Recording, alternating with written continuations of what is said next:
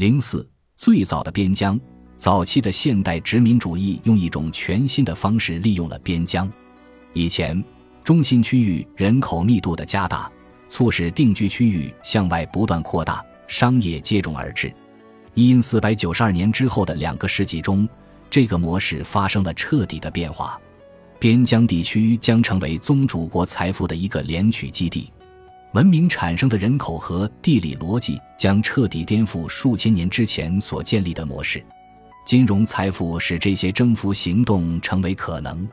正是在早期葡萄牙的一个海外殖民地的一次试验中，现代世界的许多特点最初汇集到了一起。那是资本主义制造的第一批产品之一——蔗糖。在非洲北部的一个小岛上，即将带来现代世界最早的一颗火种被点燃了。在15世纪60年代。一个新的食物生产和分配体系在这个小岛上现出雏形。因四百一十九年，葡萄牙水手在卡萨布兰卡以西不到六百四十四公里处发现了一处岛屿，随之将其称为伊利亚达马德拉。因四百五十五年，威尼斯旅行家和奴隶贩子卡达莫斯托写道：“整个岛屿都被参天大树所覆盖，几乎没有站脚的地方。”十六世纪三十年代。在那个岛屿上，却几乎很难找到任何树木。马德拉群岛的森林被砍伐殆尽。这个过程分为两个阶段：最初，岛上的树木被用于造船和建筑业，利润丰厚。从15世纪30年代开始，树木被砍掉的地方种上了小麦，小麦成熟之后被运回葡萄牙。第二阶段，由于将木材用于制造蔗糖的燃料。从而导致了更为猛烈的毁林潮。人类、灵长类动物和哺乳动物都喜欢糖的味道。自从公元前六千年在新几内亚发现了甘蔗以来，人类就理解了甘蔗处理的生物必要性。收割甘蔗有一个最佳时期，当甘蔗饱含甜甜糖汁的时候。但是这个时候，甘蔗却又粗又硬，很难砍倒。甘蔗砍下来之后，即使精心处理。也只能在四十八小时内产出最大量的蔗糖，那之后甘蔗就开始腐烂。甘蔗因其植物特点，需要迅捷的加工生产。正因为这个原因，伟大的历史学家和人类学家西敏斯才这样写道：一千二百二十六年，亨利三世要求温切斯特市市长，如果能从温切斯特大集上一次性从商人那里弄到一点四公斤亚历山大蔗糖，那最好不过了。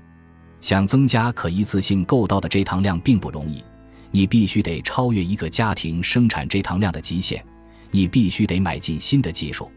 比如阿拉伯文明中的波斯人和北非人发现，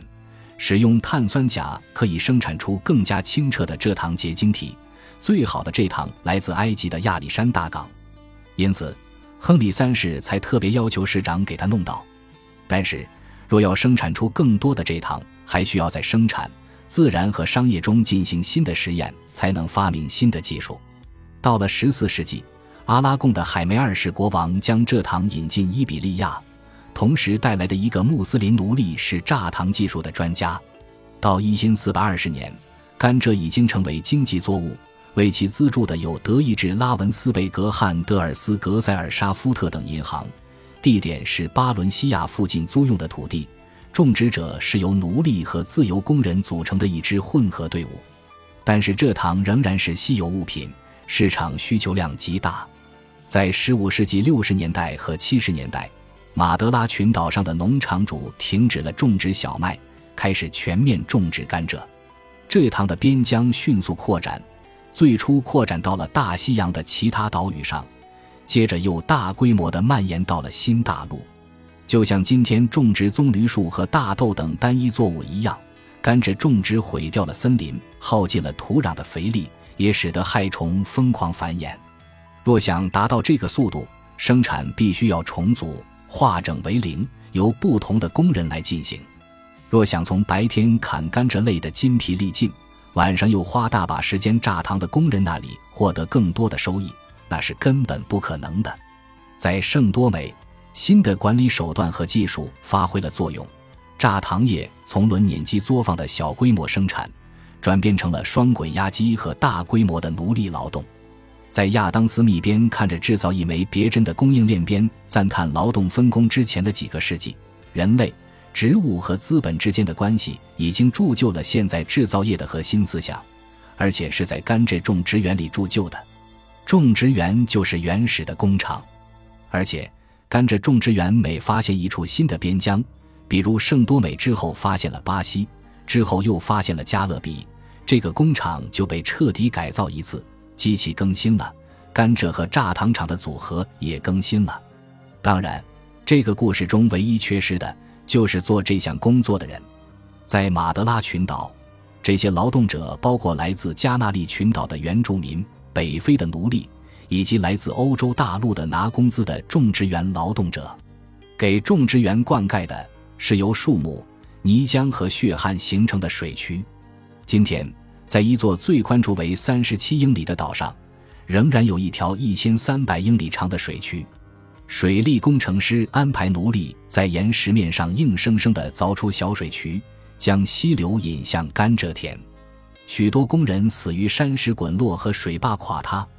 但是那些工程师们却如此神奇地改变了马德拉群岛水系的走向，以至于果阿第一公爵、普属印度第二任总督阿丰索德阿尔布开克竟然要求派马德拉人来改变尼罗河的流向。在佛兰德斯和意大利资本家的资助下，来自葡萄牙的奴隶主监管着程序的每个环节，从甘蔗的种植、灌溉、收割。一直到将其转变成晶体的蔗糖，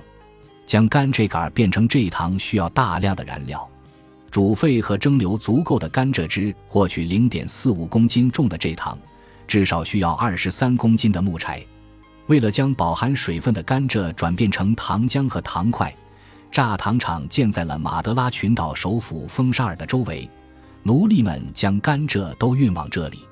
在巅峰时期。马德拉群岛的榨糖业每年要用五百公顷的森林为锅炉提供燃料，从而让蔗糖贡品源源不断地流向欧洲的宫廷。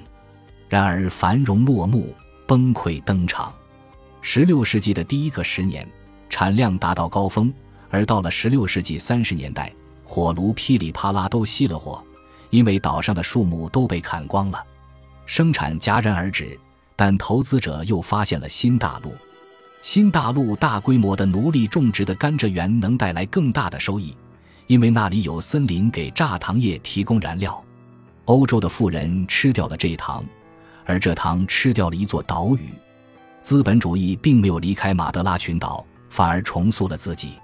由于没有了足够的燃料，于是又出现了新的战略：从这块饱受蹂躏的土地上榨取利润。取代甘蔗的是种植在榨糖业废墟上的葡萄。与甘蔗相比，葡萄不需要那么多的劳动、那么多的水和那么多的燃料，但是葡萄酒需要酒桶，所以几个世纪以来，马德拉酒桶所需要的木材就是来自新大陆的廉价森林，那是最经济的来源。商品也流向了新大陆，因为直到18世纪之前，马德拉群岛一直都是大西洋贩卖奴隶的渠道。在最近的一次重塑中。